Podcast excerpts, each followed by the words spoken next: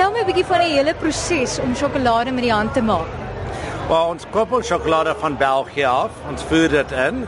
En as ons hier dan temper ons dit. Ons doen twee verskillende. Ons doen een met 'n caramel sjokolade en die ander een se ganache. Nou ganache is sjokolade wat met room gemaak is.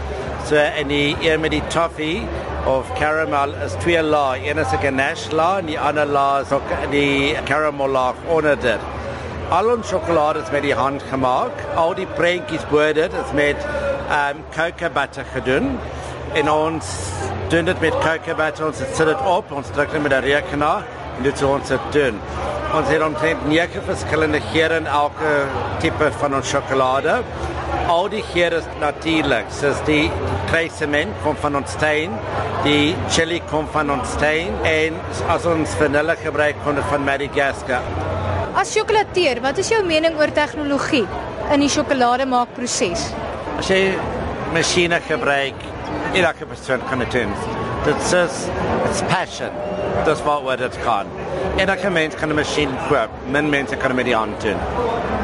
Vertel my van die proses as jy nou sjokolade maak. Ek weet jy voer die sjokolade self in, maar hoe maak jy geure binne-in? As ons 'n ganache maak, ons gebruik room en ons gee die room. So ons hou die room kook met die kreisement net oornag los dat die die geur in die room ingaan.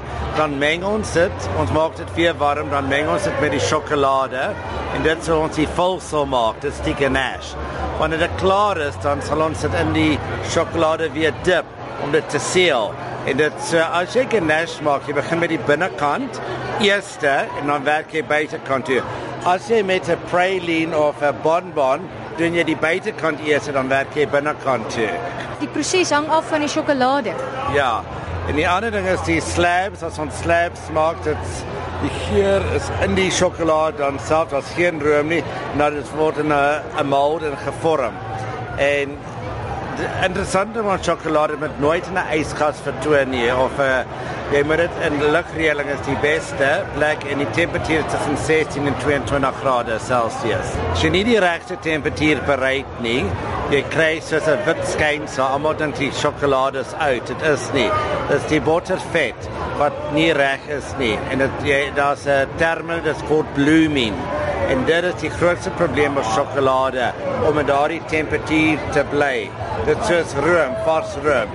Jy room koop op 'n warm dag, jy kry dit in 'n yskaste gous moontlik. Die soute met sjokolade, dit moet in 'n sy temperatuur bly, baie sensitief vir temperatuur. Wat het gemaak dat jy lief is vir sjokolade maak?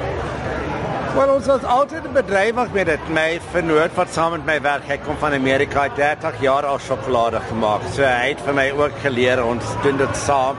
Sjokolade is die tweede gewildste produk op aarde wat geëet is. Koffie is eerste, sjokolade is tweede. So jy kan nooit verkeerd gaan met sjokolade nie. Wat is jou gunsteling sjokolade?